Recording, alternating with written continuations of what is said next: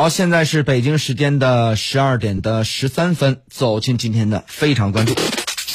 非常关注。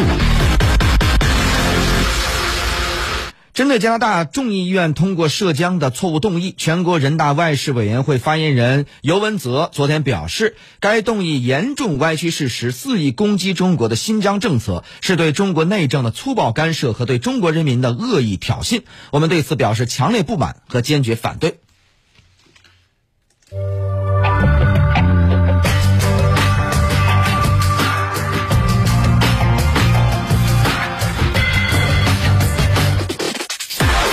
评论。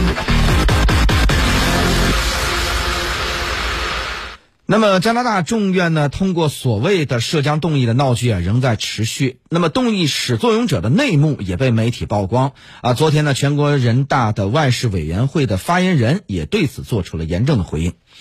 加拿大立法机构呢通过这一所谓的种族灭绝的动议啊，完全是污蔑和泼脏水。当然，这一动议没有约束力了，对中方的伤害性也不大，但自我侮辱性极大。加拿大的内阁多数成员缺席，外长呢投出了弃权票，并且呢声言说是代表内阁投出的弃权票。原因就在于加拿大立法机构的表演啊太过头了，连加拿大总理特鲁多都难以接受。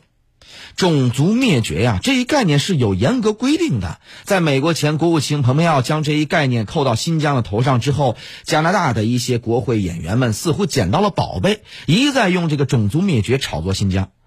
我外交部呢以及驻外使馆已多次强调，新疆问题的实质是反对暴恐的这个问题，并不存在所谓的种族灭绝，包括强制劳动等等问题。为什么加拿大在这个问题上如此热衷疯狂炒作呢？我想啊，原因是多方面的。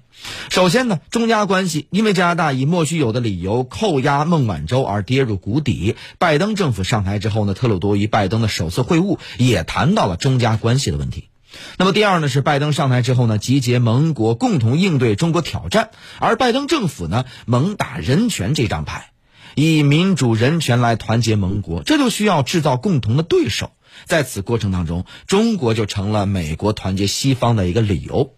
第三个原因，在过去的一两年当中啊，以五眼联盟为代表的国家对华政策更加极端。在华为、南海等一系列问题上步调一致，现在呢又在人权问题上大家炒作，先是炒作新疆人权问题，并且呢推动所谓的马格尼茨基人权法案之下的这个制裁中国企业和官员，现在呢又以种族灭绝这一非常恶毒的理由攻击中国。加拿大、英国的一些政客恶意炒作新疆人权问题，还有一个目的呢，就是将人权问题与经济问题绑定，阻挠中欧投资协定。这些炒作在西方媒体上引发了不少的讨论。中国国务院兼外交部长王毅啊，在联合国人权会议上批驳了这些毫无根据的攻击，也表示欢迎联合国的人权高专的这个访问新疆。那么，以事实来戳破关于新疆的谎言，赢得这场舆论和人心之战。好，私家车看天下，我是谢飞。这个时段就这样了，我们稍事休息，稍后继续回来。